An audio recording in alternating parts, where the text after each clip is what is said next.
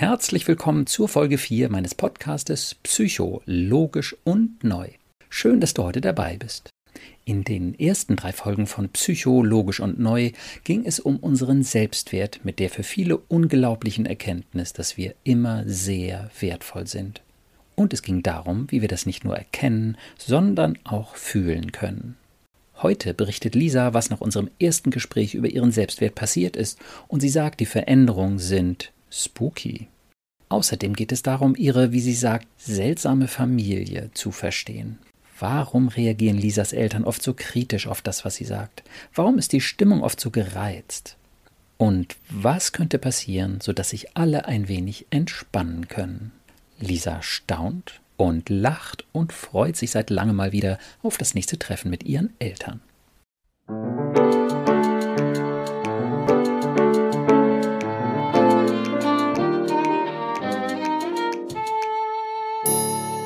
Psycho, logisch und neu. Mein Name ist Burkhard Düssler, ich bin Facharzt für Psychotherapie und ich habe einige besonders logische, positive und neue Konzepte entwickelt, um unsere Gedanken- und Gefühlswelt zu verstehen. Heute hört ihr das zweite Gespräch mit meinem Podcast-Gast Lisa. Hallo Lisa.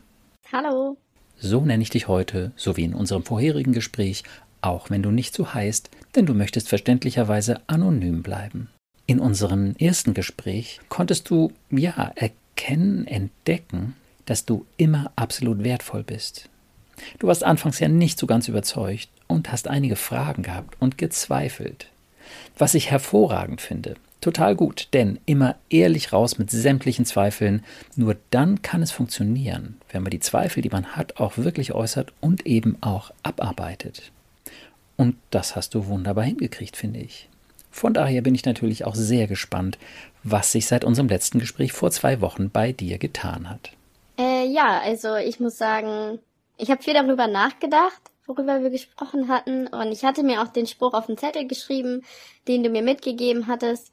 Und an den Spiegel gehängt und jeden Morgen und jeden Abend, wenn ich dann im Bad vom Spiegel stand, habe ich mir den laut gesagt und dabei halt in den Spiegel geguckt. Und ich muss tatsächlich sagen, es war immer irgendwie so ein richtig glückliches Gefühl, so ein schönes. Toll. So ein guter Start und so ein gutes Ende. Magst du vielleicht einmal noch kurz sagen, was auf dem Zettel steht? Ja, ähm, da hatte ich draufgeschrieben, ich bin sehr wertvoll, das war immer so, es ist so und es wird auch immer so bleiben. Ja, sehr schön. Und sich das selbst immer so zu sagen, war schon eine schöne Sache, muss ich sagen. Ja, toll. Wie war diese Erfahrung in dem Moment? War das eine Freude, eine Wärme? Was hast du gespürt in deinem Körper? Oder in deinen Emotionen? Ähm, Freude auf jeden Fall. Also ich musste immer dabei lächeln. Irgendwie kommt man sich dabei etwas, ähm, ja, verrückt vor. ja. ein bisschen zweifeln, aber dann merkt man einfach, wie es wirkt. Also es kommt so ein freudiges, warmes Gefühl und man denkt sich so einfach nur, ja, warum eigentlich nicht? Ja, toll. Das freut mich, sehr schön. Ja. Ja, hast du weitere Erfahrungen damit gemacht? Vielleicht noch daran gedacht in bestimmten Situationen oder gemerkt, dass sich irgendwas verändert hat, was dein Selbstwertgefühl betrifft? Ähm, ja, also als Frau spreche ich natürlich nur für mich jetzt, aber macht man halt viel auch mit dem Aussehen. Ja. Und äh, da steigert oder mindert sich ja das Selbstwertgefühl so ein bisschen von Tag zu Tag. Aber dadurch, dass ich mir das mal gesagt habe und wir darüber geredet haben, was der Selbstwert eigentlich ist, dachte ich eigentlich jedes Mal, nee, wieso? Du siehst eigentlich voll gut aus. So auch, keine Ahnung, wenn der Dutt schief sitzt oder man so einfach durch den Alltag geht, da war ich immer wirklich recht zufrieden. Und ich denke, das strahlt man auch in irgendeiner Art und Weise aus, dass die anderen das Ganz mitkriegen. Es war so, hey, du siehst irgendwie voll frisch aus. Und eigentlich gefühlt habe ich nichts anderes gemacht als sonst. Ja. Außer, sage ich mal, ein bisschen an meiner Einstellung gefeilt. Mhm. Und ähm, ja, auch zu Weihnachten habe ich mich halt hingestellt, mich geschminkt, Kleidchen an, schick, schön und so. Und dann war ich recht optimistisch Weihnachten gegenüber, weil Dezember, Weihnachten, Neujahr ist ja eigentlich immer so eine recht auch, wie soll ich sagen, traurigere Zeit, weil man hat ja auch nicht immer nur positive Verbindungen zu diesen Veranstaltungen. Hm. Und es ist auch das Fest der Liebe und wenn das alles manchmal auch nicht so klappt, wie man sich das vorstellt, ist es manchmal ein bisschen deprimierend. Aber ich muss sagen, ich war richtig, ja, ähm, gut davor. Also ich war zufrieden, glücklich. Ich war gar nicht irgendwie traurig oder ein bisschen niedergeschlagen, gar nicht. Ich habe mich richtig gefreut auf die Tage und habe das wirklich genossen. Auch diese, ich sag jetzt mal, rauen Nächte zwischen Weihnachten und Neujahr, die ja gefühlt auch keiner mag, hm. die waren völlig in Ordnung für mich. Ich habe sinnvolle Dinge getan und Das war für dich sonst eher eine schwere Zeit, sagst du. Also ungewöhnlich positiv gewesen. Ja, also ich muss schon sagen, also eine, eine nachdenklichere Zeit. Mhm. So, es ist ja das Ende des Jahres, denkt man sich, hm, was hat es mir gebracht, was habe ich geschafft, was habe ich nicht geschafft. Mhm. Dann steht man aber wieder vor der Tür, oh mein Gott, ein komplett neues Jahr, wie gehe ich jetzt daran, wie werde ich besser, schlechter oder was soll ich machen. Mhm. Und das ist immer so, so ein, so ein Umschwung, wo man halt viel drüber nachdenkt, aber das hatte ich jetzt gar nicht. Ich war also auch gar nicht negativ. Das war immer so, hey, neues Jahr, neues Glück. Und habe mich auch einfach drauf gefreut und mhm. ja, ich war einfach richtig happy, muss ich sagen. Toll. Ja. Wow. Hört sich gut an. Spooky. Gar keine Zweifel irgendwie. Ist für dich äh, richtig gehend überraschend. Ja, tatsächlich ja, muss ich sagen. Das war so währenddessen und im Nachhinein dachte ich immer, hey, das war ein richtig guter Tag und ich habe irgendwie gar nicht drüber nachgedacht, was wäre, wenn du den siehst oder nicht siehst oder das so und so kommt oder nö. Gar so wie es sonst schon auch häufig war, so an diesen Tagen. Ja. Genau. Toll ich sage das ja manchmal so in einem Wort, das ist wie ein Ja zu sich selbst, wenn man ein gutes Selbstwertgefühl hat. Könnte es sein, dass das so auch sich angefühlt hat, dass du mit einem Ja zu dir selbst durch diese eher für dich schwierigen Tage gegangen bist? Ja, würde, würde ich sagen, ja, doch. Ja, toll. Also, ja, also man hat sich, das jetzt sag ich so oft ja, aber man, äh, nee, man stand dann da, der vom Spiegel, hat sich schick und schön gemacht und dachte sich, das muss ich heute alles machen oder das mache ich oder das muss ich noch erledigen und dachte ich einfach nur, ja, auf geht's. Toll. Schön. Und das hat, wenn du so willst, auch wirklich eine Logik. Also, gerade wenn man sich mal anguckt, wie sich anfühlt, wenn man halt gerade nicht so ein tolles Selbstwertgefühl hat, dann ist es nämlich so, dass man nicht nur in sich selbst weniger Wert wahrnimmt, sondern auch in der Welt da draußen weniger Wert wahrnimmt. Ganz krass, wenn ich mich wertlos fühle, dann ist auch die Welt um mich herum wertlos. Alles, was mal schön war, ist egal, öde und fad, ja. Also, wirklich ein schrecklicher Zustand. Aber umgekehrt funktioniert es eben auch. Wenn du ein besonders gutes Selbstwertgefühl hast, dann kannst du auch besonders leicht die Werte da draußen sehen. Das glaube ich. Also ja, will ich zustimmen. Toll. Und wenn du weißt, dass du immer sehr wertvoll bist, was passiert mit deiner Angst vor Kränkung, vor Abwertung, vor ja, abwertenden Zurückweisung oder so ein Zeug? Was ist mit der Angst, dass dein Selbstwert sinken könnte? Ähm, ja, man steht einfach drüber, würde ich sagen. Also wenn jetzt schlechte Bemerkungen kommen oder genau. was weiß ich im Alltag, man steht da wirklich drüber. Toll.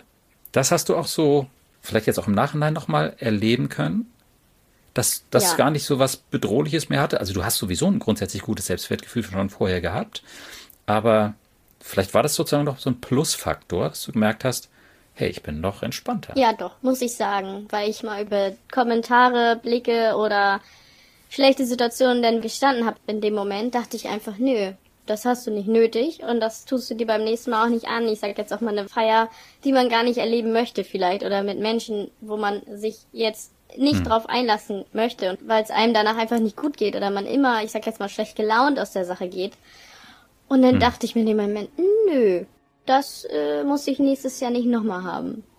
Und das habe ich dann auch so wirklich durchgezogen. Ah, okay. Oder mir gesagt, du gehst dann um fünf und bleibst nicht noch zum Armbrot, weil das dir einfach nicht gut tut in dem Moment. Und dann habe ich es auch einfach mhm. gemacht. Okay. Also, das hört sich eben auch an nach einer durchaus gesunden emotionalen Unabhängigkeit. Ne, du musst es nicht machen, um die anderen nicht zu enttäuschen oder um nicht irgendwie Abweisung oder sonst was zu erfahren, sondern ja, du guckst einfach, wonach ist dir und natürlich, ich nehme an, dass du dich fair verhalten hast. Ja. Ja, ja, würdest du sagen? Oder hast du das Gefühl, hast, du warst da schon irgendwie den anderen gegenüber auch besonders unfreundlich oder gute Frage. kalt oder hart? ja, also tatsächlich habe ich gemerkt, sein. dass so gefühlt nach einer Viertelstunde ich schon total, ich sag jetzt mal, schlecht drauf war. Also dann mag ich halt auch ja. gar nicht mehr wirklich reden und so. Also ich bin ich bin eigentlich ein sehr kommunikativer Typ, aber wenn ich da keine Lust mehr drauf habe oder ich schlechte Laune habe wegen Kommentaren, irgendwann hat man den Punkt ja erreicht, dann ist man einfach still für sich. Mhm. Also ich finde, wenn man nichts Nettes zu sagen hat, braucht man auch mal gar nichts sagen und kann ja auch mal zuhören. Und dann mhm. war das doch einfach so. Und äh, nee, ich war dann spazieren, aber für mich, habe dann nur mhm. den Hund genommen, dass ich so ein bisschen runterkomme und dann gab's halt, ich sag mal, ganz normal Kaffee. Und dann saß ich aber auch vernünftig mit am Tisch, habe mich vernünftig verabschiedet und ja, hab dann mhm. noch, äh, also meine Mutter hat dann noch ob ich Torte denn mitnehmen möchte, wenn ich keine gegessen habe. Ja, und das war ja. alles in Ordnung. So. Hat sich jetzt keiner vom Kopf gestoßen gefühlt. Ja, okay, gut. Also, ähm, da gibt es offensichtlich das ein oder andere Konfliktfeld in deiner Familie. ja, wer ähm, hat das nicht? ja, stimmt. Sehr verbreitet. Ja, da waren irgendwie blöde Kommentare. Da können wir natürlich auch nochmal drüber reden, was das mit dir gemacht hat oder was es früher mit dir gemacht hat, was es jetzt mit dir gemacht hat, ob da vielleicht ein Unterschied war. Aber vielleicht magst du auch noch andere Dinge erzählen, so die du halt erlebt hast. Mm, ja, also ich muss tatsächlich sagen, meine Familie ist so der Punkt, also ich würde mich auch immer als gut gelaunt und ausgeglichen beschreiben. Also alle sagen ich bin so eine Frohnatur und bin halt ein lustiger Typ Mensch so, aber also mhm. die schaffen es dann wirklich in kürzester Zeit mit den letzten Nerv zu rauben durch halt mhm. Kommentare oder dieses Hin und Her oder wenn man merkt, dass einem gar nicht zugehört wurde und sie das denn mhm. vergessen. Das zeigt bei mir auch Desinteresse. Mhm. Ich bin nämlich ein Mensch, ich merke mir immer sehr viele Dinge, wenn sich Leute mit mir unterhalten, weil sonst denke ich mir, brauche ich mich auch nicht mit anderen unterhalten.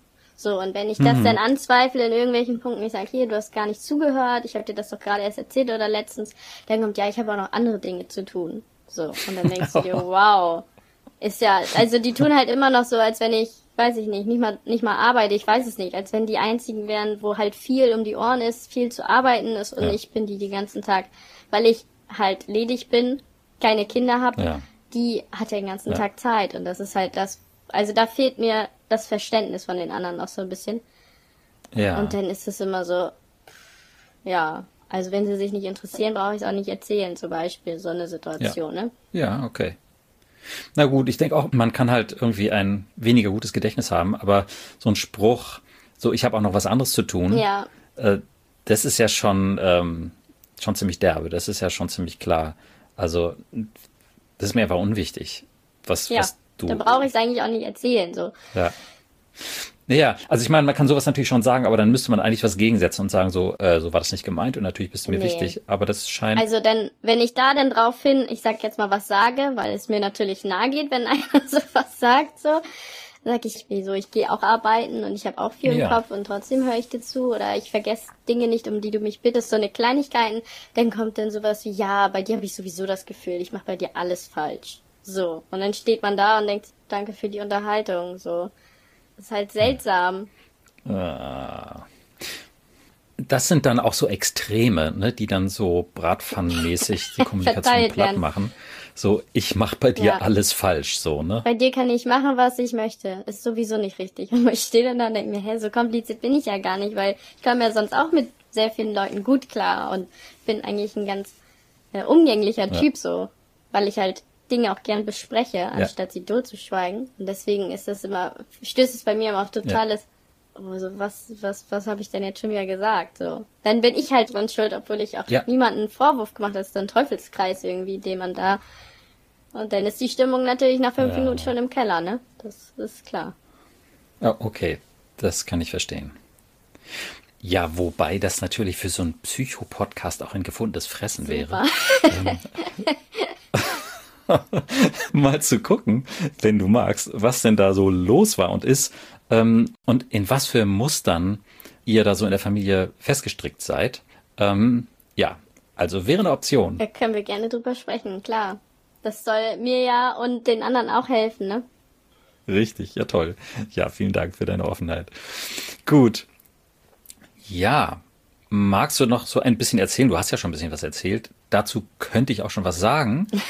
Ähm, möchtest du dir vielleicht erstmal nochmal was vom Herzen reden, was so da typisches immer wieder läuft? Oder soll ich einfach mal kommentieren, was du bisher gesagt hast? Gute Frage. Also ich muss tatsächlich sagen, es läuft in der Regel immer so gleich ab. Hm. Und dann kommt auch wieder die Frage, kommt dann halt auch immer, wenn ich sage, so, ich werde jetzt los, wann kommst du wieder? Und ich habe schon öfter hm. zu meinem Vater gesagt, dass ich diese Frage gar nicht mag. Das setzt mich so ein bisschen unter Druck, weil ich habe auch Schichtdienst und ich kann das nicht planen so richtig. Und dann habe ich halt ja. immer, also wirklich immer gesagt, ja, frag das mal nicht, weil ich nicht so einschätzen kann. Ich kann ja vorher anrufen, dass ihr da seid. Und dann, ja, ja, dann ist immer so ein bisschen Demut im Raum, weil man ja nicht gleich einen Termin gegeben hat. Und wenn man dann aber anruft und Bescheid hm. sagt, dann ist die Freude groß. Und wenn ich dann aber komme, ist keiner da. Okay. Und wenn ich dann sag, ja, wo, wo seid ihr denn? Oder ist Schlüssel da? Ja, uh, mm. Ja, du hast ja gar nicht gesagt, dass du kommst. Das wird dann auch vergessen. Ich sag, doch, okay. wir haben doch telefoniert. Oh je. Ja, nee. da habe ich noch andere Dinge im Kopf. Mhm. Ja, der Schlüssel liegt da und da und ja, dann, ja, dann musst du halt noch mal eine Stunde voranrufen. Ja, gut. Okay. So.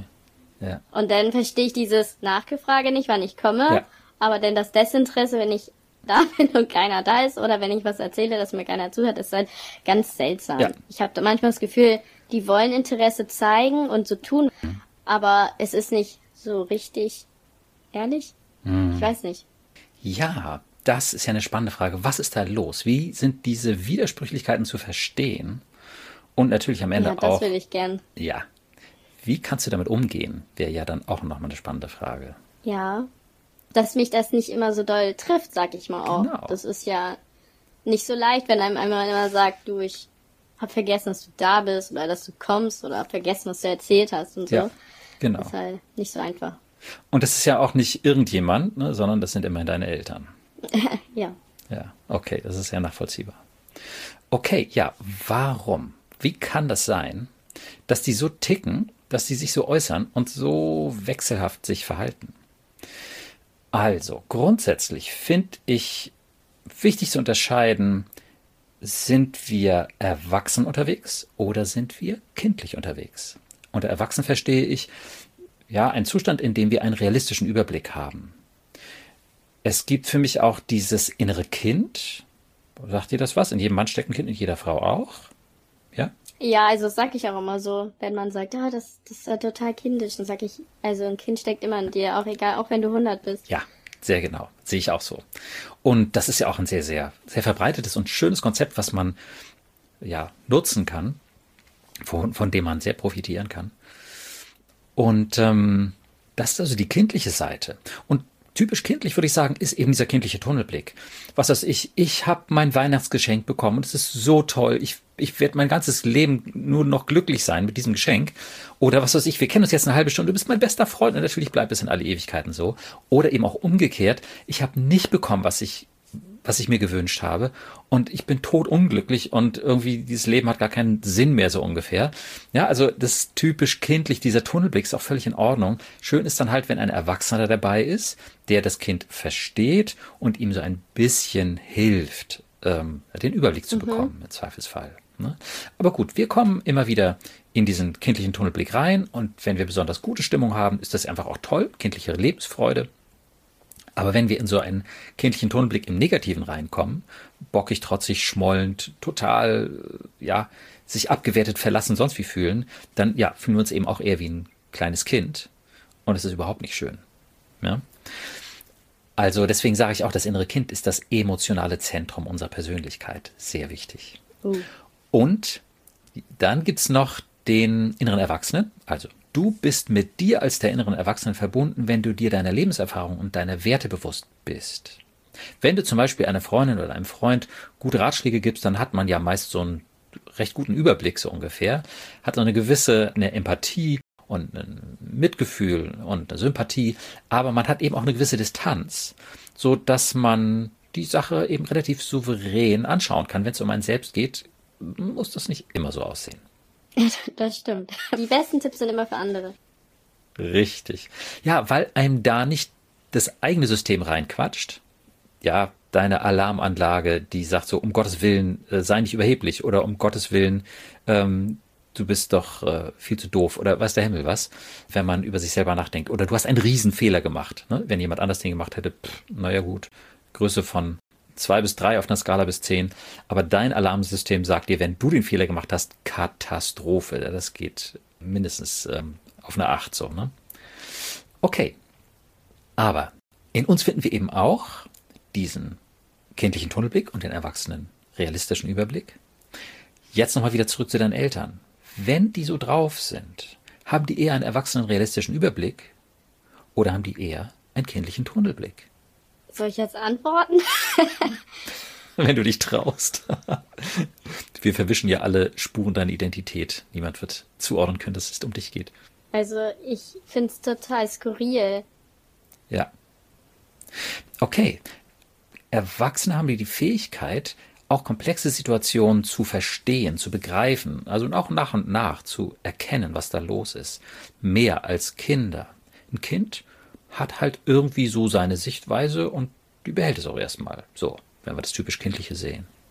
Wo würdest du da deine Eltern eher wiederfinden? Erwachsen realistisch oder kindlich? Tunnelblick. Kindliche Welt, eigene Welt. Also mein Vater ist auf ja. jeden Fall der kindliche Tunnelblick. Also immer. Okay. Hab ich das Gefühl. Es ist immer einfach nur anstrengend, emotional, ein Hoch und ein hm. runter. Es ist ganz ah, okay. seltsam. Ja, wie ist das zu sehen, dass dein Vater so viel Kompetenz er in was auch immer für Hinsichten hat, ja, jeder hat so seine Kompetenzen, aber dass er eben vielleicht gerade in Bezug auf Beziehung, Emotionen, Soziales, hm, doch relativ häufig mit einem kindlichen Tunnelblick unterwegs ist. Wie ist es das zu sehen? Also ich würde es auf die schlechte Kindheit schieben, tatsächlich. Ja. Weil mein Vater sich da hat auch nie helfen lassen. Mhm. Und dann meinte, ja, weil sein Vater alles falsch gemacht hat, jetzt mache ich eine Familie und es wird alles besser, aber wird's ja irgendwie ja. dann auch nicht. Ja, also es ist immer schön, wenn jemand sich das vornimmt, aber dazu braucht man tatsächlich bestimmte Fähigkeiten ein bestimmtes, möglichst zutreffendes Verständnis. Also zum Beispiel, wie geht man mit Konflikten um? Ja, als Eltern hat man selbstverständlich mit seinen Kindern früher oder später Konflikte, ja mit seinem Partner auch. Wie geht man mit Konflikten um? Ja, kann man gemeinsam verstehen, worum es überhaupt geht in den Konflikten, um dann auch gemeinsam eine Lösung zu finden? Oder ist es vielleicht so ein Konzept, hier läuft irgendwas falsch das muss man mal klarstellen und auf den Tisch hauen und ein bisschen Druck machen und dann läuft es auch wieder richtig. Oder hier läuft irgendwas falsch, ähm, da gucke ich mal in eine andere Richtung. Ähm, nee, ähm, damit beschäftige ich mich lieber nicht. Das Eisen ist mir zu heiß. Was für ein Konzept hat dein Vater, wenn es um Konflikte geht? Er hat recht. Okay. Punkt. also. Relativ übersichtlich. Ja, dieses klassische, solange du die Beine unter meinem Tisch hast, diese Nummer. Und ähm, sonst ja. in der Ehe würde ich eher sagen, ja, sie leben lange zusammen, sind auch sehr lange verheiratet, aber also es ist halt ein unangenehmer Umgangston, dass ich mir sage, mhm. so würde ich niemals eine Beziehung, Ehe haben wollen oder sogar sage, weiß ich gar mhm. nicht, ob ich jemals heiraten möchte, weil es mhm. dann irgendwie nicht so liebevoll ist, obwohl man es ja von zu Hause kennt ist es trotzdem nicht das, mhm. was ich mir wünsche. Ja, natürlich. Und ja, klar. Das finde ich halt auch irgendwie komisch. Also wenn die Leute mich reden hören, so, die mich nicht kennen, sagen, oh mein Gott, seit wann sind deine Eltern geschieden? Und dann sage mm. ich, nee, mhm. sind sie gar nicht. Die sind seit 30 Jahren verheiratet. Ja. Und dann gucken die mich an, hä, du sprichst, als ob du aus einer ganz schlechten Scheidungsfamilie kommst, weil du nicht ja. zur Ehe, zur Beziehung und sowas stehst und vielleicht auch gar keine Kinder möchtest. Ja. Und dann denke ich mir, hm. Das ist seltsam. Das ist ja genau das andere Übel. Ja. Naja, deine Eltern haben offensichtlich auch ein großes Durchhaltevermögen. das, das würde ich denen hoch anrechnen, ja, das, das ist so ja. so. Okay, gut. Aber, mh, hm, naja, die Lebensqualität ist dabei nicht so, wie du dir das für dich selbst vorstellst. Nein. Weil es ist irgendwie ganz suspekt. Mein Vater reist total gerne, meine Mutter gar nicht. Mhm. Und nicht mal das machen sie zusammen. Und ja. ja, der eine wünscht sich das im Alltag oder mal einen Ausflug zu machen, der andere will am liebsten den ganzen Tag zu Hause sein oder einfach nur arbeiten. Also es ist so ganz ja. kontrovers, finde ich. Ja, okay. Gut, auch das kann funktionieren, wobei das natürlich schon auch schwierig ist. Aber lass uns uns nochmal zurückgehen auf die die Kommunikationskultur, also die Konfliktkultur. Wenn du sagst, dein Vater sagt immer, ich habe recht und das war's, ähm, was macht deine Mutter? Ja, also die so, so klassisch, ja, hör auf deinen Vater. Ah ja. Ja, also da gibt's nicht viel. Mhm. Und wenn die beiden Konflikt haben, dann sagt deine Mutter, okay, dumm gelaufen, er hat halt recht oder ich passe mich an ja, das ist auch, wenn man ähm, halt immer seinen Vater fragt und dann hat, sagt er halt, ich habe auch keine Lust, immer alles zu entscheiden, frag mal deine Mutter. Und die sagt dann, ja, frag deinen Vater. Okay. Das ist doch total, also weil mein Vater eher der kommunikative Typ ist, also kommunikativ, ja. also super viel redet und halt, ja. ich sag mal, laut sowas ist, herrisch. So ja. der Typ. Und äh, ja, meine Mutter, der Gegenpart, total der ruhige. Ich halte mich aus allem raus, dann habe ich meine Ruhe so. Und das finde ich halt ja, okay. auch ganz schrecklich. Man hat halt da irgendwie gar kein, keine Unterstützung. Ja. Okay. Klingt das jetzt nach erwachsenem realistischen Überblick oder nach kindlichem Tunnelblick bei deinen Eltern? Bei beiden nach kindlichem Tunnelblick. Weil der eine hält sich raus und der andere tut so, als wäre wie auf einem Kindergeburtstag der Bestimmer. Also so läuft's ja nicht ja. im Leben. Wie ist es, das so zu sagen, das so zu sehen und zu sagen, dass deine Eltern beide doch ganz schön ausgeprägt im kindlichen Tunnelblick unterwegs sind? Seltsam, weil es eigentlich nicht so sein sollte. Ja. Ja. Okay. Also da kann auch ein schlechtes Gewissen kommen, muss aber gar nicht. Oder einfach ähm, traurig, dass es so ist, keine Ahnung. Seltsam, sagst du. Seltsam. Ja, weil ich immer ganz, also ich bin recht anders. Wie gesagt, weil ich halt auch gerne rede, mir Dinge anhöre und ähm, sehr sachlich entscheide, also sehr realistisch, nicht jetzt super positiv ja. oder super negativ. Mhm. Gehe das immer neutral an und versuche da auch nicht ganz zu viel Herzschmerz reinzupacken, sondern das irgendwie auch von allen Seiten zu betrachten. Und dann spreche ich das halt an und dann heißt es ja immer nur, ja, du, du musst ja auch immer alles besprechen und war und ich bin halt auch sehr ehrlich ja. und es wird halt viel gelogen, weil man sich ja irgendwie auch seine Realität zusammenlügt in dem Moment. Also ich hm. weiß ich nicht, welche Brille da aufgesetzt wird, ob Eltern ja. oder Geschwister. Und ich bin halt ganz anders und wenn man, wenn ich immer da bin, fühle ich mich einfach immer richtig fehl am Platz. Okay, ja. Ich würde dir da auf jeden Fall recht geben, dass deine Eltern, nach dem, was du erzählt hast, sehr kindliche Konzepte von Kommunikation haben er sagt, ich habe immer recht und sie sagt, ja, er hat immer recht. Dadurch ist es natürlich unmöglich, eine einigermaßen komplexe Situation zu verstehen. Und auch einen Konflikt kann man nicht verstehen, wenn man sofort sagt, so ist die Lösung und fertig. Ja, ja? also ich muss so oft sagen, im, im, ich sag jetzt mal an der Kindheit, im Alltag, wo man noch zu Hause gewohnt hat, habe ich halt oft gesagt, du willst es doch gar nicht verstehen. Ja, das stimmt auch. Oder diese typische spreche ich Spanisch. Also es kommt halt einfach gar ja. nicht an, weil die sind so festgefahren mit, ja. ja. das ist so oder ja, frag deinen Vater. Und denkt man sich, wow, was ja. für Persönlichkeiten. Ja, ja, ja, ja, genau. Okay, und das ist ein Riesenunterschied. Du hast die Neugier, das Interesse, Situationen und Konflikte zu verstehen, sonst würdest du hier auch gar nicht sitzen und mit mir das reden. Stimmt. Und und natürlich hast du dadurch auch ganz viel gelernt. Ist ja klar. Wenn man fragt, wenn man hinschaut, wenn man ja Interesse hat, dann kann man auch was lernen. Wenn man das nicht tut, wenn man nichts davon wissen will, ja, wenn man ja auch deswegen nichts davon wissen will, weil man dann ja auch mal Unrecht haben könnte. Und Unrecht haben ist für deinen Vater garantiert etwas sehr Bedrohliches. Anscheinend, ja. Ich weiß nicht warum. Also ich sage auch oft, oder wenn ich, ich frage halt, als Kind habe ich viel gefragt und jetzt, wo ich erwachsen bin, hinterfrage ich viel, also noch mehr als früher. Ja. Und dann kommt man, ja, ja, ja äh, ich bin halt dumm. Du bist halt die Schlaue oder sowas kommt immer. Also mein Vater oh, stellt sich immer als dumm dar. Immer. Ja. Seitdem ich auch einen höheren Abschluss gemacht habe. Immer. Und das ist so anstrengend. Ich habe das noch nie gesagt. Würde ich auch nie. Das, also da halte ich mich auf jeden Fall raus. Und ich finde, da hat auch keiner irgendwie den, den Wert dazu sagen, du bist dumm oder du bist schlau. Und ja, das macht ja, ja. er halt jedes Mal. Und ich gehe da okay. und denke mir immer nur, wow, was soll man dazu denn noch sagen? Das ist in der Tat nochmal ein äh, sehr wichtiger Hinweis auf das Selbstbild deines Vaters. Ich bin dumm. Das sitzt ganz tief. Und ich sag mal so, wir haben alle eine Portion Intelligenz mitbekommen und niemand ist der Schlauste, bis auf einen von ich weiß nicht wie viel Milliarden.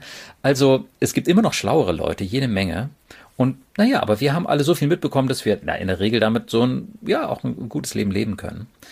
So, nur von der Intelligenz her. Und ja, vielleicht hast du tatsächlich da mehr mitbekommen als deine Eltern. Okay, Glückwunsch. Aber wenn man weniger Fähigkeiten hat, heißt das nicht, dass man weniger wert ist. Da sind wir nämlich wieder beim Selbstwert. Ja. Sehr wahrscheinlich. Ja, dein Vater knüpft seine Leistungsfähigkeit an seinen Selbstwert. Und wenn er jetzt merkt, meine Tochter, die ist schlauer als ich, ja, was ist dann dann mit seinem Selbstwert im Vergleich mit dir?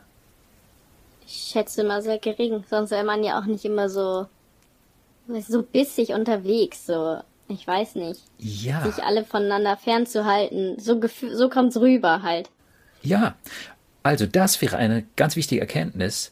Wer bist du für deine Eltern? Die lieben dich. Du bist wichtig. Deswegen sagen sie auch, wann kommst du wieder? Aber.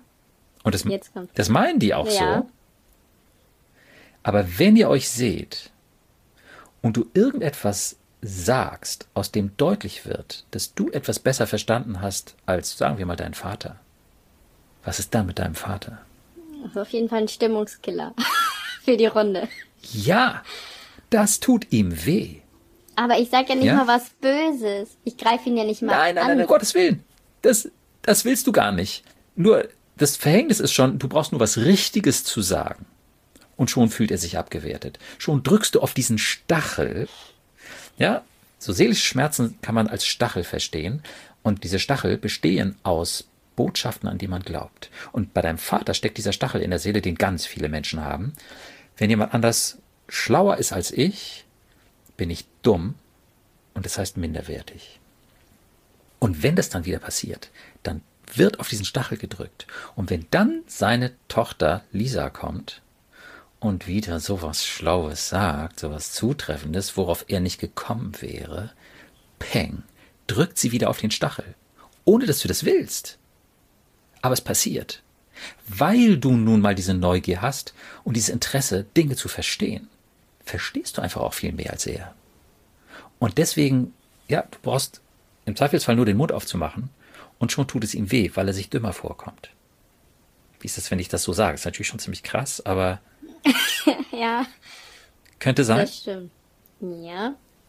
Ja, wie ist das denn, das so zu sehen? Du bist für ihn auf diese Weise, ohne es zu wollen, eine Bedrohung. Ja, also mir ist halt aufgefallen, wenn ich da bin und wie gesagt sehr kommunikativ und ich unterhalte mich, fällt mir halt immer auf, dass die Stimmung sehr schnell, sehr schnell kippt. Ja. Und wenn ich dann aber ruhig bin, ist es halt auch nicht richtig. Dann heißt es ja, du erzählst ja nichts, du erzählst ja nie was. Und wenn ich dann sag, ja, so und so, und beim nächsten Mal haben sie sowieso vergessen, irgendwann rutscht es einem raus und sagt man, naja, du merkst dir doch eh nicht, was ich erzähle, dann brauche ich auch gar nichts erzählen. Ja. Und dann ist natürlich, ja, dann kann man sich vorstellen, dann ist das Thema auch beendet. Ja, dann ist wirklich Feierabend so ungefähr, ne? Ja. Dann geht man spazieren. Ach, ja. Eine ganz große Runde. Ah, das tut einem schon weh, wenn man nur zuhört. Also, weil alle leiden. Wie furchtbar. Tragisch. Das ist tragisch. Deine Eltern verstehen es nicht. Und ja, für dich war es jetzt auch noch nicht wirklich klar. Ihr habt immer wieder dasselbe schmerzhafte Spiel gespielt. Für beide Seiten schmerzhaftes Spiel. Autsch, autsch. Wie ist das nochmal so zu sehen? nicht schön. Und ich würde halt sehr, sehr gerne etwas ändern, bevor ich dann irgendwann sage, ich fahre halt gar nicht mehr hin. Das kannst du. Da habe ich Danke. noch was in meiner Trickkiste, was ich dir gerne mitgebe. Das, das ist super. ja, okay. Aber vor allem ist es erstmal wichtig zu verstehen, was da läuft. Also, und da können wir eben festhalten, Du brauchst nur irgendwas zu sagen, was einigermaßen schlau ist oder interessiert ist oder eine, eine, intelligente Frage zu stellen, die deine Eltern nicht verstehen oder nicht beantworten können.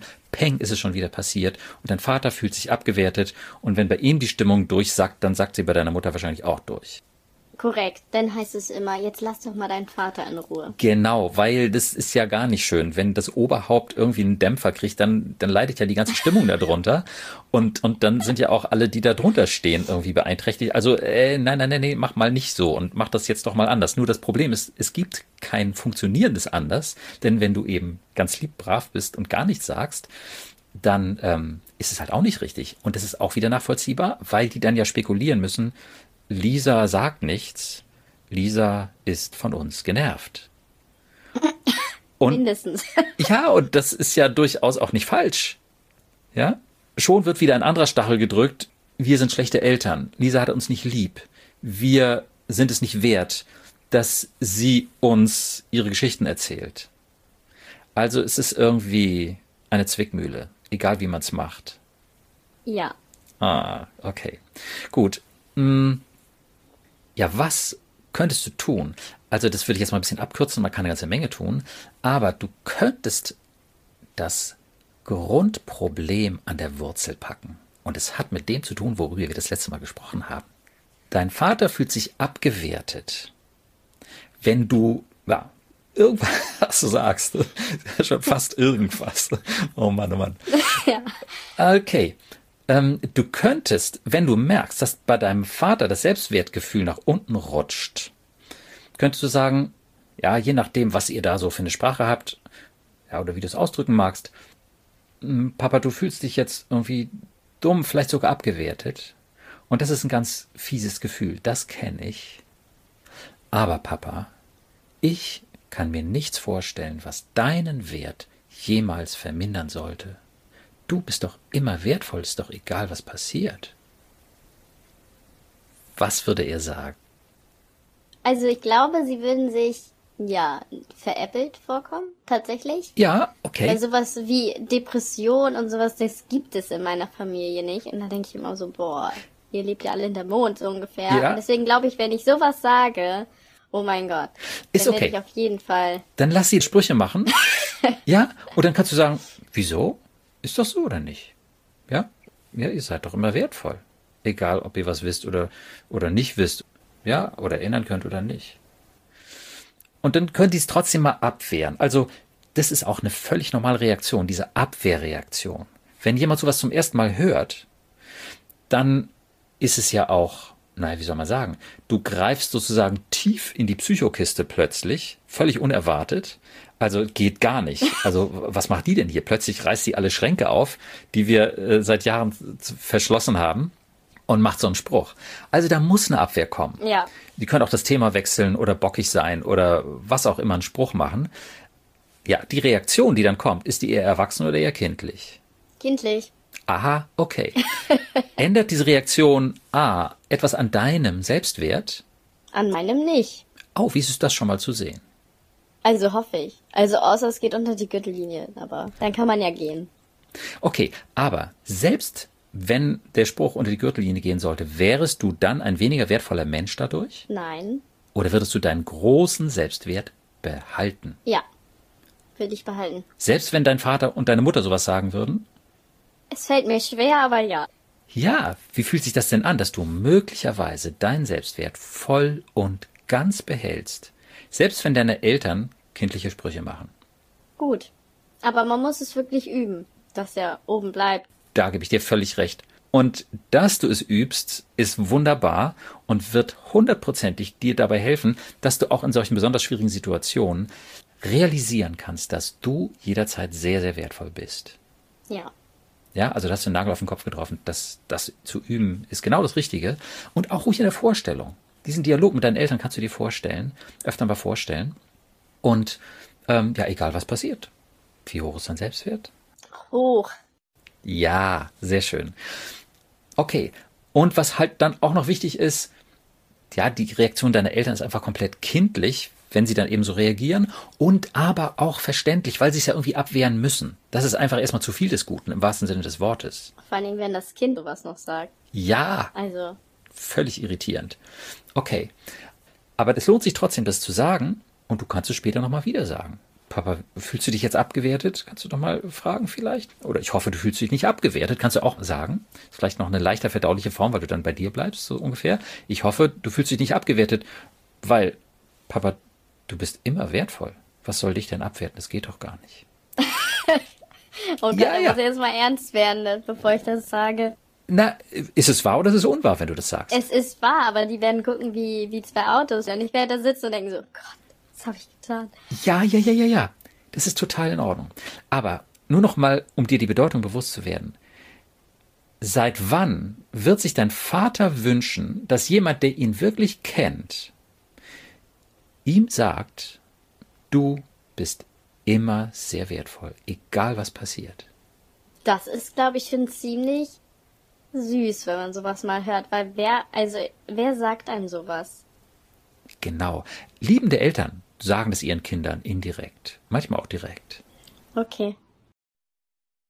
Es gibt sogar Lehrer, die das tun. Oder was weiß ich, ja, das kann ein Friseur, ein Arzt, alle möglichen Leute können das sein, die ihr gegenüber anschauen und sagen so, du oder sie sind, ja, du bist immer wertvoll. Oder ein, Lehrer eben. Hier, ihr in der Klasse, ihr seid alle immer wertvoll, egal was passiert. Und ja, wir versuchen alle, dass ihr an eure Leistungsgrenze so rankommt. Und wenn ihr es schafft, prima. Wenn ihr es nicht schafft, ja, ihr bleibt auf jeden Fall wertvoll. Ja? Egal was passiert. Und die Kinder staunen alle. Ja, die lachen dann nicht, weil sie dann noch aufnahmefähig sind und nicht solche Abwehrmechanismen haben, hoffentlich. Und das macht eine ganz tolle Atmosphäre in der Klasse. Ist das vorstellbar? Mhm. Ja, weil alle zufriedener werden mit sich. Ja. Und ihrem Umfeld. Ja, weil sich alle miteinander viel sicherer fühlen können. Hm. Ja, die Angst vor Kränkung, die Angst vor Abwertung grassiert in der Gesellschaft wie verrückt und nicht nur in unserer Gesellschaft, also global. Es ist völlig irrsinnig. Ja, es ist unmöglich, dass ein Mensch den Selbstwert des anderen vermindert. Aber alle glauben an dieses verrückte Spiel. Aber es gibt dann, wie gesagt, Menschen, die machen das anders und sagen, ihr seid immer alle wertvoll, egal was passiert. Ich auch. Also mich kann auch niemand abwerten, man kann was doofes sagen, aber ich bleibe auch wertvoll. Aber ihr eben auch. Ja? Ja, das stimmt. Das gibt eine Sicherheit. Und natürlich ist das eine Wohltat für jedes Kind, wenn es damit sein Selbstbild aufbauen kann, auf eine realistische Weise. Okay, aber zurück zu deinen Eltern. Seit wann wird dein Vater sich das wünschen? Ich würde sagen, seit er denken kann. Ja? ja, ich muss tatsächlich sagen, ich weiß nicht, ob es früher einfach so war, also so nette Worte und das war halt einfach, die Kinder ihr tut und macht, ihr müsst gut in der Schule sein, dann mussten ja, ja auch alle gefühlt noch einen richtig guten Sport machen, aber auch alle zu Hause mitarbeiten, weil die Eltern den ganzen ja. Tag gearbeitet haben. Und äh, da, ich glaube, da wurde nie wirklich was Nettes gesagt. So, also ja, auch bei meiner Mutter nicht, weil meine Oma, ich, ich liebe meine Oma, aber sie ist halt auch echt äh, also sowas, sowas Liebes, so wie heutzutage, denke ich mal, wow, wie die mit ihren ja. Kindern reden oder mit ihren Enkeln, das ist immer total süß. Aber also ja. ich mag sie so, wie sie ist, aber ich glaube, das hat damals auch wirklich gefehlt. Ja, ja. Und das wird ja dann weitergegeben, also dieses ja. Kühle. Diese Konzepte, wie geht man miteinander um? Ja, ja. Ähm, ist man liebevoll oder nicht?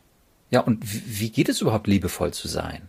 Oder geht es am Ende immer nur darum, dass der Laden läuft, dass es funktioniert? Klar, wenn man in großer Not ist, dann muss man einfach nur gucken, dass man was zwischen die Zähne kriegt und irgendwie nicht untergeht. Ja, also insofern ja. ist es auch kein Wunder, wenn die Kriegs- und Nachkriegsgenerationen da so auf diesem Funktionieren so sehr beharren. Aber auch innerhalb dieses Funktionierens ist es total wichtig, Wertschätzung zu erleben. Das gibt eine Kraft und Motivation. Ja? Okay, aber das hat er nicht erlebt. Wie tragisch, wie schade. Wie wäre es, wenn deine Eltern das von Anfang an mitbekommen hätten? Wir sehen dich. Und du bist wertvoll und hast ein liebenswertes Wesen. So wie du bist. Dein Handeln ist nicht immer wertvoll, na, da arbeiten wir dran. Ja, klar. Genau, ja. aber du bist immer liebenswert und wertvoll. Was wäre mit den beiden gewesen, wenn die auch gelernt hätten, das sich gegenseitig zu sagen und zu geben? Hm. Ich denke mal, sie hätten das halt an, an uns, die nächste Generation, auch irgendwie mehr vermitteln können. Und es wäre allen viel, viel besser gegangen. Ja, das glaube ich echt. Viel besser weil das jede Menschenseele sich wünscht. Jede Menschenseele möchte gesehen werden mit dem, was das Herz bewegt und dann hören, ich hab dich lieb so wie du bist und du bist wertvoll. Immer, egal was passiert. Ah, wie ein Schwamm saugen die Seelen das auf. Ja, es fühlt sich einfach schön an. Das glaube ich wirklich. Ja, ja, und es ist verdammt nochmal einfach nur wahr. Es ist einfach nur realistisch. Ja, und das ist einfach nur völlig unrealistisch zu sagen, dass jemand minderwertig sein könnte. Ja, doch. Das, das wäre schon einfacher gewesen alles. Ja. genau, also wir arbeiten dran. Oder jetzt auch vor allem. Ja, unbedingt. Also, und das kannst du in die Familie reinbringen, diese kleine Revolution. Oder auch große Revolution. Oh, ich bin ja so schon die Rebellen des Hauses. Ja, aber das ist keine rebellische Revolution. Ja? Sondern eine Revolution der Liebe, kann man sagen. Ja, naja, ist es ja, wenn du so willst. Das hat ja was mit Liebe zu tun, auch, ne, diese Wertschätzung. So, ne? Ja. Nur, dass man das eben wirklich mitteilen kann. Und ja, wenn du das auch so klar empfinden kannst, dann kannst du es auch authentisch sagen. Papa oder Mama. Also, Abwertung, wie, ihr könnt doch gar nicht minderwertig sein, das geht doch gar nicht. Man kann sich so fühlen, und das kenne ich auch, fühlt sich richtig mies an. Warum sollst du nicht einfach ein bisschen Psycho da reinbringen? Und wenn die erstmal alle nur wie Auto gucken und in die Kinnlade runterklappt, dann ist es halt so. Ja. Aber du kannst dir sicher sein, dass das was mit denen macht. Ich hoffe. Es gibt ja Menschen, man, da redet man sich den Mund fusselig, aber sie selbst weiß ich nicht, ob da was an Selbstreflexion fehlt oder mal über den Tellerrand hinauszuschauen. Ich weiß nicht, woran es liegt, aber manche sind so versteift in ihrem Denken, die sagen dann ja, ja, ja, aber eigentlich ändern sie nichts. Und das ist auch immer so richtig demotivierend, finde ich. Ja, ja, ja, ja, aber das kann passieren. Jetzt sage ich auch schon ja, ja, ja. Ähm, ähm, das kann halt vor allem passieren, wenn man mit irgendwas Druck macht, wenn man korrigieren will. Ja, wenn man sagt, so das sollst du nicht machen, das sollst du machen. Aber das, was ich dir da jetzt gesagt habe, dieser Satz, mhm. das, das ist eine ganz andere Kategorie. Du sagst etwas über den anderen, wie er ist. Und sehr positiv. Ja, das ist etwas, gegen das man sich eigentlich nicht wehren muss. Also im ersten Moment schon, weil es einfach Psycho ist. Ja. Aber wenn man darüber nochmal nachdenkt, hey, was hat Lisa da eigentlich gesagt? Immer wertvoll? Äh, mh, hm, äh, nee, nee, nee, kann ja gar nicht sein. Und beim nächsten Mal sagt sie es schon wieder. Also, das kann eigentlich nicht nichts machen. Nicht zuletzt, weil es eine ganz tiefe Sehnsucht jeder Menschenseele ist. Also ich würde einfach mal so sagen, es könnte zumindest ein spannendes Experiment sein. Auf jeden Fall das mal so hin und wieder fallen zu lassen in deiner Familie. Und wir können das natürlich auch noch genauer rausarbeiten. Also, man kann vielleicht so generell sagen, wenn so spannungsgeladene Bemerkungen kommen, irgendwas genervtes, irgendwas aggressives, unterschwellig oder direkt, dann ist es nicht so selten so, dass dem eine Kränkung zugrunde liegt. Also gerade bei deinem Vater. Und dann kann man das nochmal ansprechen. Ja, ich kann mir vorstellen, dass du dich gerade abgewertet fühlst, aber du weißt doch, du bist immer wertvoll. Also ich kann mir jedenfalls nichts vorstellen, was dein Wert jemals vermindern sollte. Das ist überhaupt deswegen auch ein toller Satz, weil es ein Ich, eine Ich-Botschaft ist. Finde ich sowieso am besten. Genau. Ja. ja, ich kann mir nichts vorstellen, was dich jemals abwerten sollte. Dann dagegen kann man ja nichts sagen. Doch natürlich ja. kannst du dir das vorstellen. Äh, nee, kann ich nicht. Und es stimmt. Ja? Was damit unter anderem passiert, ist, also einerseits, du gibst diesen Wahnsinns-Input da rein, volle Pulle Psycho, und das geht ganz, ganz tief. Eine ganz tiefe Sehnsucht wird erfüllt. Und wer bist du in dem Moment in deiner Familie, in der Beziehung zu deinem Vater oder deiner Mutter? Natürlich ein bunter Hund sowieso, aber du gibst ihnen etwas, wonach sie sich sehnen, seit sie denken können. Also unbewusst. Ja, das gibst du ihnen. Das ist der totale Hammer. ja, vorher warst du die geliebte und gefürchtete Tochter. Und du bist du natürlich immer noch ein Stück weit. Aber du brauchtest nur den Mund aufzumachen und schon sind die verkrampft gewesen. Ja, weil da irgendwie Abwertung kommt, auch wenn du es nie wolltest oder du quasi den Mechanismus der Selbstabwertung in Anführungsstrichen ausgelöst hast, dieses bescheuerten Spiels. Und jetzt gibst du diesen Input. Ihr seid immer wertvoll.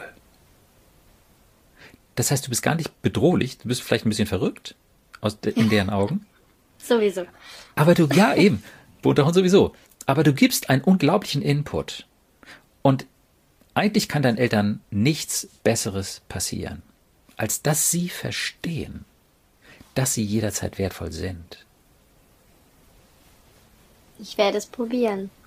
Ich bin gespannt. Und ich es. okay. Gut. Ja, und ähm, wenn es noch nicht geht oder irgendwelche Bedenken kommen, können wir natürlich auch gerne darüber nochmal sprechen. Ähm, und wie gesagt, die erste Reaktion muss eine Abwehrreaktion sein. Also das kann ich mir kaum anders vorstellen. Ich auch nicht. Lass sie erstmal bockig sein, kein Problem. Äh, und dann kannst du ganz cool bleiben und sagen, ja, ich weiß, hört sich schräg an und so reden wir sonst nicht miteinander, aber stimmt doch, oder? Ja. Oder Mama, kannst du dir was vorstellen, was Papa abwertet? Das ist natürlich ein bisschen tricky. Ba, ba, ba. Na, okay. Nein, das musst du nicht unbedingt machen. Ähm. Nein, aber du kannst diesen Standpunkt da mal reinbringen. Und wie gesagt, ich glaube, letztlich kannst du eigentlich, ja, oder letztlich kann deinen Eltern eigentlich nichts Besseres passieren. Ach Gott, ich muss mir die Sätze, glaube ich, aufschreiben. Okay. Das ist ein echtes Experiment. Ja, also ruhig, wie gesagt, in der Situation, wo sich derjenige gekränkt fühlt. Ähm, ich habe das Gefühl, dass du dich abgewertet fühlst. Mhm. Und ich weiß, das ist ein ganz fieses Gefühl. Klar, da steigen die schon aus, weil das Psycho ist. aber trotzdem ruhig durchziehen. Spätestens beim fünften Mal hören Sie sich den ganzen Satz an. Ähm, ja, und ich weiß, das ist ein ganz fieses Gefühl. Kleine Pause. Mhm. Aber, Papa, Mama, ich kann mir nichts vorstellen, was dich jemals abwerten sollte. Das ist gut. Ja? Du bist doch immer wertvoll. Was sollte dich denn abwerten? Nur weil du irgendwelchen Erwartungen nicht entsprichst, bist du doch nicht weniger wert. Ähm, aber ich kann mir nicht vorstellen, was dich jemals abwerten sollte. Ja. Uh. Ich glaube, ich komme mir richtig doof vor, wenn ich das mache. du kannst es ja mal so trocken üben und irgendwie deinem Küchenschrank sagen oder sowas. Ähm, ja. oder deinem Spiegelbild. Das wäre natürlich auch eher eine schöne Übung nochmal. Ähm, das kannst du auch machen. Du kannst dich im Spiegel anschauen und sagen, Lisa, ich kann mir nichts vorstellen, was dich jemals abwerten sollte. Hm. Das ist auch gut, ja. genau. Ja, und wenn sich die Gelegenheit ergibt, ähm, warum nicht? Okay, also wie ich schon am Anfang sagte, da kann man natürlich noch ganz viel dazu sagen, wie du mit deinen Eltern umgehen kannst. Ja, und es gibt noch, noch andere sehr effektive und schöne Möglichkeiten daran zu gehen. Also das Ding ist jetzt erstmal, naja, das ist ein Highlight irgendwie und das kommt natürlich jetzt auch ein bisschen unvermittelt mit diesem Selbstwert. Ähm, aber was man grundsätzlich sagen kann, von der Haltung her ist es gut zu erkennen, dass deine Eltern nun mal in all diesen Situationen einen kindlichen Tunnelblick haben und dass sie Angst haben. Schrecklich. Ja, aber es trifft einfach zu. Und das ist sehr wertvoll, das zu wissen, weil du dann das, was von denen an abwertenden, lieblosen Sachen kommt, ganz anders einsortieren kannst. Ja, die strampeln halt irgendwie. Die versuchen sich halbwegs zu stabilisieren. Die versuchen irgendwie diese Lisa-Abwertung irgendwie sich vom Hals zu halten. Ja? Ja. Aber gleichzeitig haben die dich auch total lieb. Und wahrscheinlich bewundern sie dich auch, ohne das jemals zugeben zu können. Also manchmal wird das gesagt und dann fühle ich mich immer veräppelt. Dann stehe ich immer da und denke mir, hä? Sowas haben die sonst noch nie zu mir gesagt. Okay. Oder dieses Ich bin stolz auf dich, das kam jetzt gefühlt jetzt mal irgendwann. Und ich dachte so, ah, toll. Was zum Teufel. Das ist doch total schön. Oh, oh, oh. Wenn Kinder etwas ausnahmsweise richtig machen. ausnahmsweise ist auch gut. Wenn, ja, wenn Kinder etwas ausnahmsweise richtig machen, unbedingt loben. Unbedingt sagen, Papa, Mama, oh, das fand ich total schön. Das hat mir gut getan. Ja? Beim Abschied, dann brauchen Sie auch gar nichts mehr dazu zu sagen. Brauchen nur noch verlegen in die Ecke zu gucken. Ja. Ja? Oh, das fand ich total lieb von dir. Das hat mir gut getan. Ja. Und jetzt bin ich auch schon ein bisschen, äh, bin ich gleich ein bisschen stolzer auf das, was ich geschafft habe. Ja? Ist auch eigentlich so, ja. Und ich habe euch lieb. Ja, was auch immer. Ja, wenn das dort Psycho ist, dann lässt du das weg. Ja, ähm, und, und was ich schon immer mal sagen wollte, du bist immer unermesslich wertvoll. Nein, gut. Also, aber du wirst schon irgendwas finden, was du denen dann sagen kannst. Auf jeden Fall diese Grundregel, wenn ein Kind etwas ausnahmsweise richtig macht, immer bestärken, loben und sagen, dass dir das gut tut. Also ich als Kind soll das sagen. Ja, naja, aber deinen kindlichen dass Eltern. Wenn sie mich mal gelobt haben. Ja, deinen kindlich denkenden Eltern. Ach so, ja. Tatsächlich, als sie mich mal gelobt haben, kam die Frage, darf ich das überhaupt sagen? Ich sage ja natürlich. Und dann meinte ich auch zu irgendjemanden, ich habe es nicht zu denen gesagt, sonst fühlen die sich ja immer veräppelt, aber ich meinte zu irgendeiner Freundin, ja, das hat mir total viel bedeutet. Ja, Oh, sag's deinen Eltern bitte. ja, habe ich dann auch gedacht, wieso habe ich es denen nicht gesagt? Ja. Aber ich war wahrscheinlich ja. so geschockt, das dass toll. das mal kam. Das ist ja schon viel besser als ein Hoffnungsschimmer am Horizont. Das war komisch. Super. Schön. Ja, unbedingt pflegen. okay. Und ach, wunderbar. Also dann könnt ihr ja noch ganz andere Seiten aufziehen. Das ist ja ganz hervorragend. Also auch wenn es jetzt die Ausnahme und neu ist, das ist wunderbar. Da lässt sich was draus machen. Also ich habe das Gefühl, ich rück immer mehr im Mittelpunkt und das war ja, ja sonst nie so mein Punkt. Ah. Also ich denke mir immer, nur weil es mit den anderen nicht läuft, müsst ihr mir ja nicht auf die Nerven gehen, so gefühlt. Hört sich auch fies an von meiner Seite an, aber wenn man es nicht kennt, ja. ist es seltsam. Naja, gut, aber vielleicht kannst du die Begründung noch ein bisschen verändern. Das ist auch, weil es mit dir gut läuft, weil du lieb bist. Ja, so kann man es auch sehen, auch sehr gruselig. Naja, aber wieso gruselig? Jeder möchte lieb behandelt werden. Und gerade wenn man einen kindlichen Tunnelblick hat und sehr verletzlich ist, und sehr schnell in dieses Spiel der Abwertung reinschlittert, so wie deine Eltern, dann ist es immer toll, wenn man jemanden in der Nähe hat, der lieb ist. Ist ja verständlich. Ja, das stimmt. Wie ist es das vielleicht mal so zu sehen? Die sind dir auch dankbar so gesehen. Dass ich noch da bin wahrscheinlich. Ja, dass du lieb hm. bist. Das, ist, das kommt ja nie so rüber, weil sie immer sagen, ja, bei dir machen wir sowieso falsch, bei dir weiß ich immer nicht, was ich sagen soll und so kommt es ja immer. Und dann denkt man sich, dann weiß man immer gar nicht, oh, will ich jetzt überhaupt da sein? Ja, du kannst es auch auf die ein bisschen humorvolle Weise nehmen und sagen, wenn du nicht weißt, was du sagen sollst, sag doch einfach, was du an mir magst. also mit einem Augenzwinkern, mit einem Augenzwinkern, ja. Ähm, und ich sag dir mal, oh was ich an dir mag. Ja, also einfach ein bisschen mehr Psycho da reinbringen, ganz unbeschwert, dass du da einfach ein anderes Spiel spielst.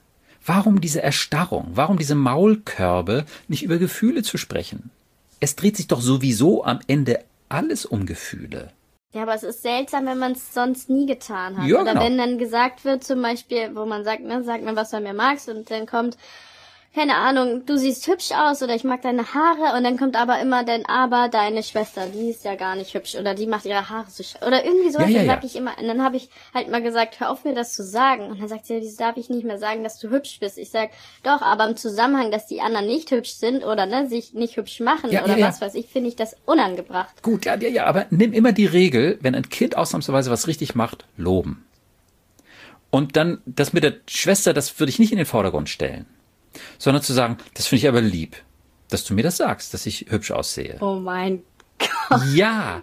Warum soll die Beziehung zu deinen Eltern, die so verkrampft und für dich schwierig ist, nicht ein bisschen ein Abenteuer werden?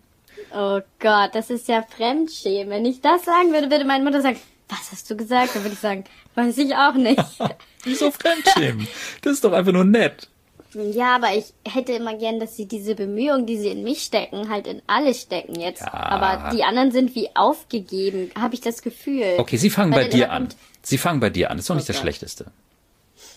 Ja, weil die, ich die einzige eine der bin, die noch da ist. Ja, weil du relativ lieb bist. Uh. Aber eigentlich bin ich ja nicht lieb. Mir wird immer gesagt, ich bin halt der Rebell des Hauses. Ich habe Arten an mir, die keiner mag. Und deswegen finde ich das jetzt auf einmal seltsam, dass alle auf einmal das Ruder rumdrehen, in meine Richtung fahren. Und ich bin so wie an die Wand gestellt und denke mir, lasst mich doch alle in Ruhe, so wie sonst auch. Warum, warum, warum? Du bist halt, früher warst du die unbequeme Rebellin und heute bist du eine reifere junge Frau, die ihre lieben Seiten zeigt.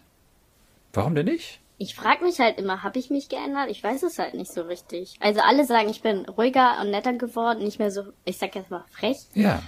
Das, also ich sag mal, das rebellische Freche hat sich ja zu, ich hoffe mal zu, zu, weiß ich nicht, zu optimistischeren Dingen gewandelt. Ja, wie schön. Tiefgründigen Gedankengängen. Ich weiß es nicht. Also das frage ich, bezweifle ich halt an mir manchmal, ob ich früher wirklich so schlimm war. Aber wenn jetzt auf einmal mich alle angucken, scheint ja, weiß ich, ich weiß es nicht.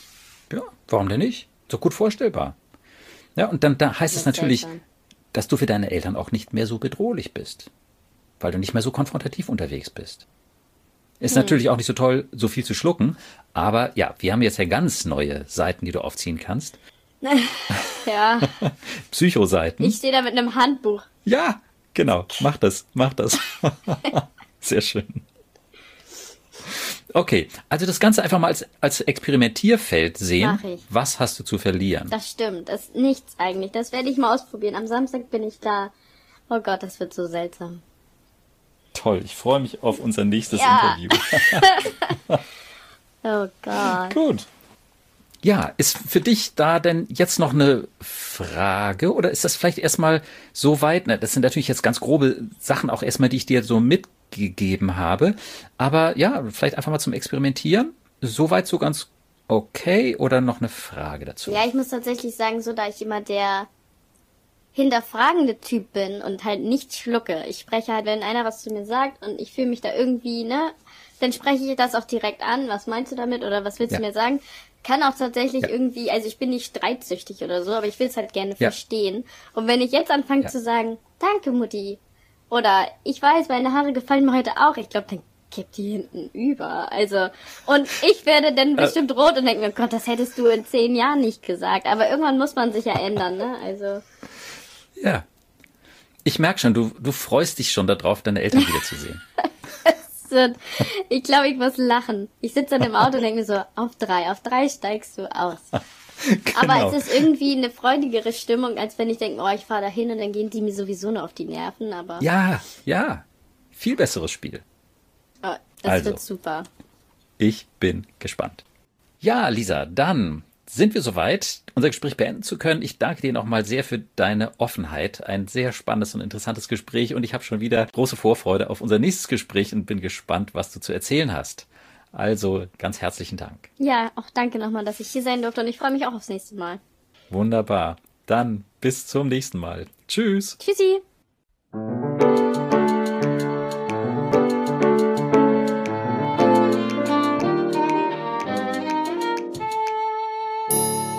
Psycho, logisch und neu. Vielen Dank, dass du heute wieder dabei warst. Wenn du Fragen zu meinen Konzepten hast oder auch Kommentare und Wünsche für weitere Podcast-Folgen, dann schreibe mir einfach auf der Instagram-Seite psycho-logisch und neu oder auf meiner Webseite psycho-logisch und neu.de. Logisch und neu bitte immer in einem Wort. Dort findest du auch kostenlose Unterstützung, um von meinen Konzepten zu profitieren. Und wenn du noch eine Idee hast, wer diese Episode interessant finden könnte, freue ich mich, wenn du mir hilfst, meine neuen Sichtweisen zu verbreiten und ihr oder ihm den Link zur Episode oder zu meiner Webseite jetzt einfach weiterleitest. Die nächste Folge von Psycho, Logisch und Neu ist dann wieder eine Theoriefolge mit Lena. Da sprechen wir über meine Konzepte zum mächtigen Thema Kränkung. Kränkungen spielen eine sehr große Rolle für unsere Lebensqualität und unser Miteinander. Von der kleinen Stichelei bis zur gefühlten Vernichtung unserer Identität. Wie können wir verstehen, was bei einer Kränkung passiert? Und wie können wir nach und nach aus dem Spiel der Kränkung aussteigen? In der nächsten Folge wirst du es hören. Ich freue mich also, wenn du dann am nächsten Donnerstag wieder dabei bist. Und ich wünsche dir viel Erfolg und tiefe Freude auf deinem Weg, denn du bist es wert. Bis zum nächsten Mal, dein Burkhard.